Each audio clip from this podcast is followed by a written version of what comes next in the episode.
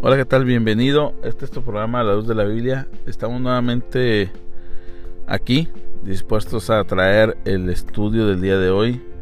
Estamos compartiendo pequeñas reflexiones y analizando la serie. Esta se llama La Iglesia y las carencias, o las carencias de la Iglesia contemporánea.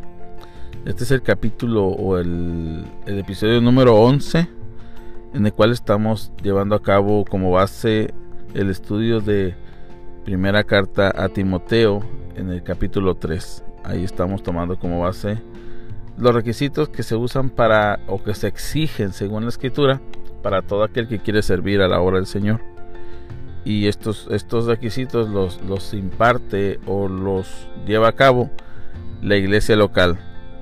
Eh, los métodos, bueno, cada iglesia tiene diferentes métodos, pero el requisito sigue siendo el mismo.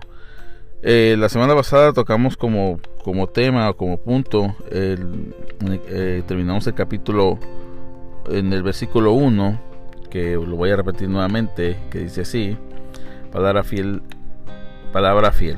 Si alguno anhela obispado, buena obra desea, pero que es necesario que el obispo sea irreprensible, marido de una sola mujer, sobrio, prudente, decoroso, hospedador, apto para enseñar y hoy vamos a hablar del versículo 3 que dice, no dado al vino, no pendenciero, no codicioso de ganancias deshonestas, sino amable, pasible, no avaro. Hemos, eh, estamos llegando a un punto muy importante y aquí creo que vamos a, a tocar tema, un tema espinoso que en la actualidad eh, trae tanto como para personas un, tropiezo y para otras personas trae una liberación, lo cual pues vamos a tratar de ser delicados y conscientes sobre este tema, ya que tenemos que mirar el contexto cultural también y el trasfondo de, muchas eh, familias y personas que, que les ha hecho daño este tema. ¿Cuál es el, el este, este tema es el no dado al vino. ¿Por qué decimos que es un tema muy delicado, espinoso, que para algunos es liberación y para otros es condenación? Es porque realmente, si vemos el texto, dice no dado al vino. ¿Qué quiere decir? Que no, sea un borracho, en pocas palabras. Ahora, ¿por qué decimos que es un tema de problema cultural? Porque en la actualidad eh, se ha escuchado y se ha hablado mucho en muchas áreas, en muchas iglesias, en muchos lugares, eh, que o personas por estos medios de, tecnología, como estamos hablando ahora mismo aquí en este podcast, o como se habla muchas veces por decir un ejemplo, TikTok o Facebook, o hasta YouTube. Todas estas plataformas hablan, hay algunas personas que hablan y justifican la bebida diciendo pues que no es pecado. Y efectivamente, beberte una, una cerveza o una copa de vino no es pecado. Aquí el problema es que nuestro contexto cultural a veces, y hablando en un pensamiento latinoamericano, eh, venimos de, unos con, de un trasfondo de mucho alcoholismo. Por lo menos yo puedo decir como mexicano que en México hay un, gran índice de alcoholismo y, y, el detalle que es un alcoholismo eh, no reconocido. ¿A qué voy no reconocido? Que es tan normal beber cada fin de semana que no se puede mirar como un alcoholismo. Entonces, este, para un mexicano, alcoholismo es que yo beba todos los días. Y eso, si no me emborracho, entonces no soy alcohólico. Simplemente me gusta degustar una cerveza diaria. Entonces, eh, por eso decimos que tenemos que tener mucho, mucho cuidado cuando damos una, un pensamiento o una opinión a un, a un tema tan delicado en algunas áreas. Porque este tema eh, puede traer confusión a muchas personas. Y tanto como el que tiene un problema de adicción o de alcoholismo, usarlo como pretexto haciendo pues Dios, Dios no me condena, así que yo puedo tomarme una cerveza. Eh, voy a traer una un estudio que hizo un, policía, un sargento que tiene su canal en, en, Facebook. Este sargento hizo una prueba aquí en Estados Unidos. Eh, fue a un bar con unos amigos que les pidió que le que cooperaran con él y comenzó a hacer la prueba de, alcoholismo de, con el alcoholímetro. Entonces comenzó a, decir, ¿saben qué? Vamos a, cada quien una copa según lo que vaya a beber. Algunos bebieron vino, otros bebieron tequila, otros bebieron ron, otros vodka y así. Entonces él venía y les hacía la prueba, cuando se daban la primera copa, les, hacía la prueba del alcoholímetro y, era, era muy curioso porque los niveles de, alcohol en la sangre variaban según el peso, la edad y el tipo de bebida. Entonces eh, él decía, algunas personas, según el peso, según la edad, inclusive según el sexo, si era varón o era hembra, según el sexo, e, ellos iban a, determinar a, quién, o sea, a veces le determinaba a quién tenía un grado de alcohol más alto o más bajo, según cuando se lo estaban midiendo, ¿verdad?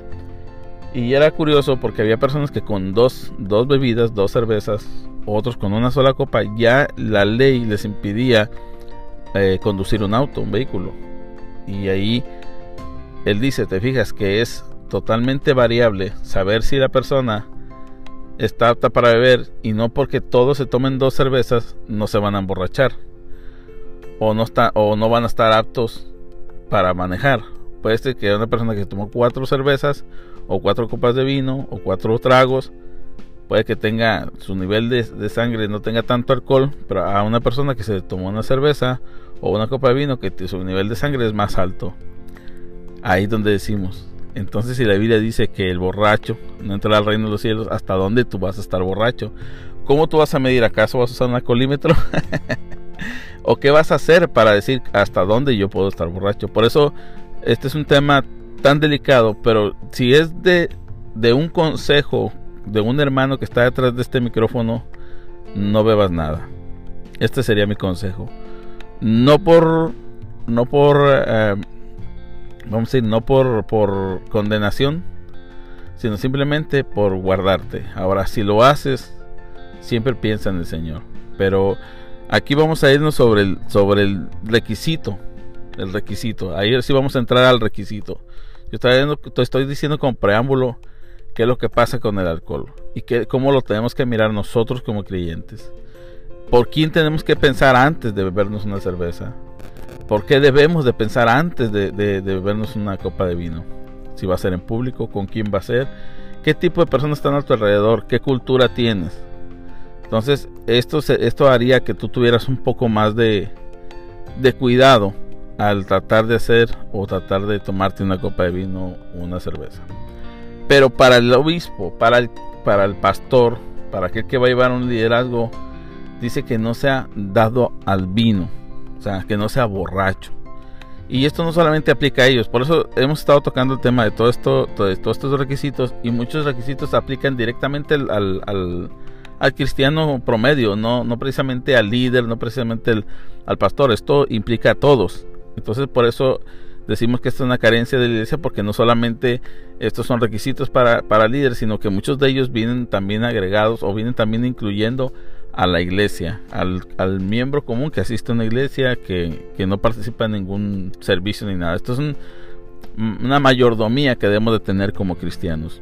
Así que eh, si normalmente se le pide al líder que no beba nada, pues procura hacerlo. Procura no hacerlo y que siempre tus acciones sean para honrar y glorificar el nombre de nuestro Señor Jesucristo. Eh, no pendenciero. Esto de no ser pendenciero esta palabra es no ser peleonero, en pocas palabras, no ser, no ser una persona contenciosa. Eh, decía decía el, el, doctor J. Verdon Maggi que el que es una persona pendenciera no, no, no, no, no debe por ningún modo pertenecer a un liderazgo en la iglesia. Ya que una persona pendenciera eh, no está apta, no tiene el, amor del Señor, no busca la comunión de los santos, sino que busca dividir. Es, un, es una actitud muy peligrosa porque a veces es una persona que te discute por todo, que no le puedes dar una que no, que no le puedes dar un, un consejo, que no le que, te va a discutir por algo, que va a buscar la manera de discutir, que va a buscar la manera de buscar de ganar un argumento. Este hermano, eh, su, su, conducta pendenciera no, no deriva de que solamente pelea por pelear, sino que en él hay una soberbia y hay un deseo de ganar un argumento y hay un deseo de, sentir, de sentirse superior a los demás, el cual nadie le puede decir nada. Y, esto pasa no solamente para el líder, o sea, esto es un requisito para un líder, pero esto es para muchos cristianos. Pero si este cristiano no ha podido cambiar esta actitud, por lo, más, lo mejor que esté preparado que esté, la mejor teología que tenga, así haya estudiado en un instituto bíblico o en un, seminario evangélico, así haya sido quien haya sido, si este persona, si este personaje no ha, no ha tenido o no ha, no ha pues, cambiado su manera de pensar y ha sacado esta actitud, no, es, no está apto, no está apto de ninguna manera para pertenecer al cuerpo de Cristo en el sentido de, liderazgo. No puede pertenecer a un liderazgo porque esta persona está llena de soberbia y con poder, porque el detalle que es que cuando la palabra nos llama a servir es porque tú eres siervo.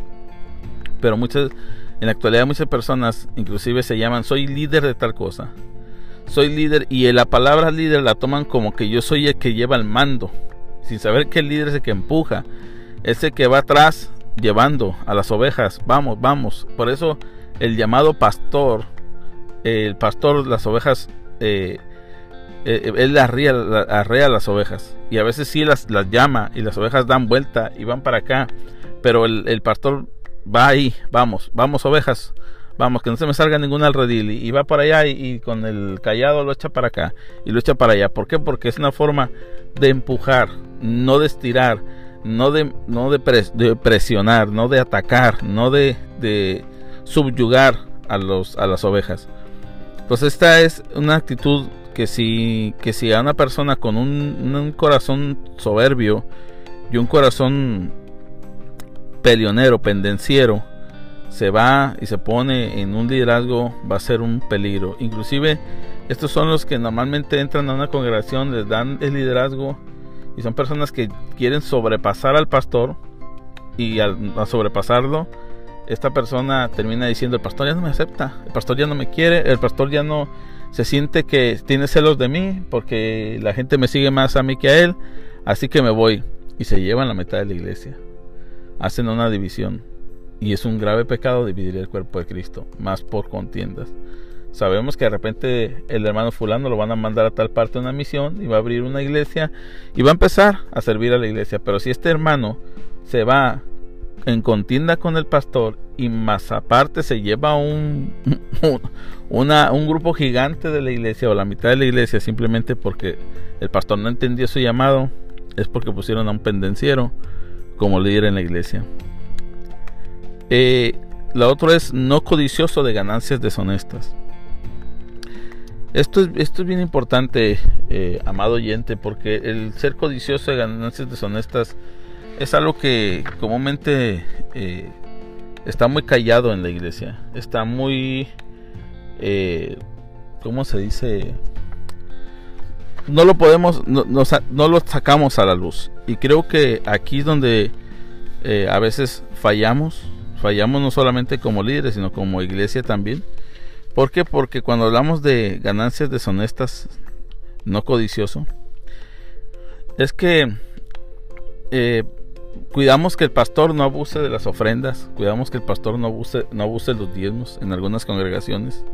Este tema lo habíamos tocado en como por el, capítulo 7 por allá de, estas, de estos episodios. Eh, pero aquí habla más allá que ser una persona deshonesta de ganancias deshonestas, sino está hablando de que son personas que no tienen, que tienen amor al dinero. Como dice la palabra, que el amor al dinero es la raíz de todos los males. Que dice en primera de, de Timoteo 6.10. Eh, ¿Por qué? Porque esta actitud es una actitud de amor al dinero. El dinero es amoral. El dinero no, no, no es malo en sí, no dice que el dinero sea malo, sino el amor al dinero. Eso es lo malo. Pero realmente el tener dinero no te hace una persona mala, sino que tú ames el dinero. Puedes tener dinero, pero no amar el dinero, no amar lo que tienes, no amar las cosas. Y cuando tú amas el dinero, obviamente eres codicioso. ¿Por qué? Porque lo amas tanto que quieres más y más y más. Y el detalle es que, como les digo, nosotros a veces vemos personas que pertenecen a la iglesia y dices tú, este pastor, este líder, este diácono, este eh, copastor, eh, tenemos que tener cuidado que no usen mal las ofrendas, pero nunca miramos si el hermano a lo mejor no hace abuso de las ganancias de la iglesia, del dinero de la iglesia, pero el hermano a lo mejor tiene un negocio donde cobra mucho más caro de lo que cuesta el producto que él vende. A lo mejor el hermano da un servicio y a veces hace unos cobros excesivos que no que están fuera del mercado por algo. O a lo mejor el hermano es un tasador de casas o se dedica a vender casas y, hace engaño para poder sacar ganancias de su, de su oficio. O a lo mejor el hermano vende carros y esta persona que vende carros hace trucos en los carros, hace maquilla los carros y los vende como si fueran perfectamente buenos. Estas son también algo de ganancias deshonestas.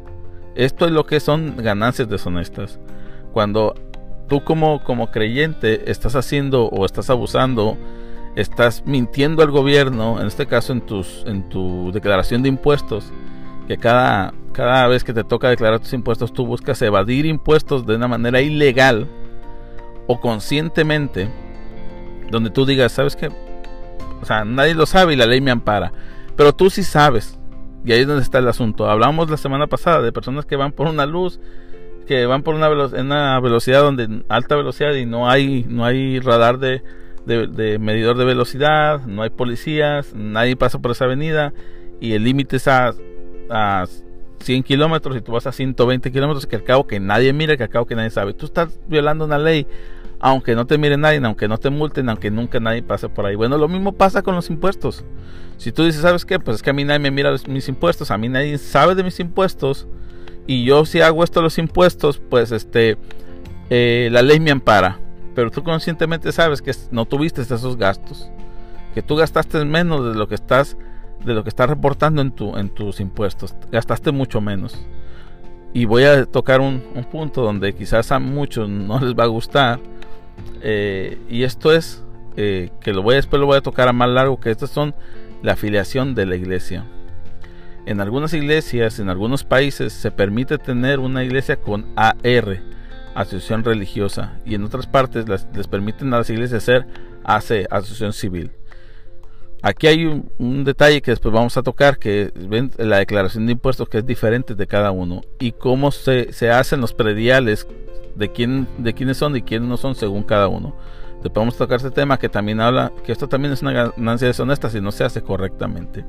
Ahora, cuando nosotros hablamos de, de estas ganancias deshonestas, tú estás mintiendo ante un gobierno o quizás tú eres una persona que dice que, que da servicio de transporte y dice, ¿sabes qué? Yo cobro normalmente tanto, pero voy a cobrar más, me voy a aprovechar de la situación. Hay muchos ejemplos que podemos traer de las ganancias deshonestas, pero eso sí, tenemos que saber si esta persona que va a tomar un cargo es una persona honrada, que es una persona que está haciendo un trabajo con honradez. Eh, el otro texto que vamos a tocar es, dice que no se ganancias deshonestas, sino amable, apacible y no avaro. Vamos a, a, tomar estos tres ejemplos o estas tres este, ah, palabras que van prácticamente unidas. El ser amable, apacible y no avaro deben de ir juntas en el sentido de que una persona que sea que tú seas amable y que tú seas apacible, esto es muy importante, ya que puedes tener una persona que es amable pero no lo, pero no lo provoques porque se va a poner, se va a poner bravo, no lo provoques. Y dice, hermano, usted me conoce, amigo, usted me conoce, por las buenas soy bueno, pero por las malas hay de usted. Téngame mejor de amigo que de, enemigo. Y yo creo que esa no es la actitud de un cristiano. La actitud de un cristiano debe ser amable y apacible. Amar y buscar la paz. Eh, si podemos analizar cada uno de estos versículos, o cada uno de estos requisitos, van entrelazados, es como una cadena. Y si tú rompes uno, un ejemplo, si tú eres apacible, o tú eres, vamos a decir, tú dice, el último dice no avaro, en el, versículo 3, no avaro. Pero si más arriba dice que no seas codicioso de, de deshonestas. Entonces eh, estamos hablando, el codicioso es aquel que quiere más, desea más. Y el avaro es el como que tiene poco, no tiene mucho, pero lo poco que tiene no lo suelto. tengo poquito, pero no, no, no. Por eso a veces decimos, mucha gente dice, no, es que los ricos tienen porque quieren más. No, es que hay pobres que no tienen y de todos modos no quieren dar. Hay ricos que tienen y dan, pero hay pobres que no tienen y lo poco que tienen no lo dan. Entonces, eh, el, pobre, el rico dice, a mí me costó, el rico que es avaro dice, a mí me costó y yo no voy a dar porque a mí me costó. Yo me, me, me maté ganándome este dinero. Así que no se lo voy a dar a cualquiera. Pero entonces dice el pobre, no, es que yo no doy porque yo necesito, yo estoy para recibir, no para que me den, no para dar. Yo estoy para que me den, porque yo estoy muy pobre y yo necesito, quisiera ayudarte, pero no puedo. Ambas cosas son esas dos personas, el que tiene mucho y el que tiene poco, son exactamente igual de ávaros. No quieren dar. ¿Por qué? Porque el problema no está en lo que tienen, sino en su corazón. Su corazón está lleno de avaricia. Están llenos de, que no quieren dar, no quieren bendecir a otros. Puede haber gente pobre, tan pobre que te puede decir, ¿sabes qué? Tengo poquitos frijolitos, ten la mitad de mis frijolitos. ¿Por qué? Porque quiero ayudarte. Una iglesia próspera no, se, no, no, no, está llena de gente dadivosa. No es, que esté llena de gente dadivosa. Puede haber una iglesia humilde, de un ambiente humilde, donde hay gente que está, en, que está viviendo al día. Y, puede ser gente desprendida, gente que da por amor y puedes tener una iglesia llena de prosperidad gigante con muchos hermanos que tienen carreras, profesiones y que tienen una iglesia hermosa y que todos están prosperados y que está lleno de ávaros. Entonces, la, el tener una iglesia o tener una iglesia próspera de apariencia no quiere decir que es una señal de personas que sean eh. Entonces, esto es para nuestro acto normal como cristianos, pero para un líder eso es fundamental. Bueno, hemos llegado casi al final de este capítulo, nos emocionamos. Este sí es bastante, es muy bonito. Me, encanta cómo estamos llevando esto eh, a la luz de la escritura y cómo estamos analizando.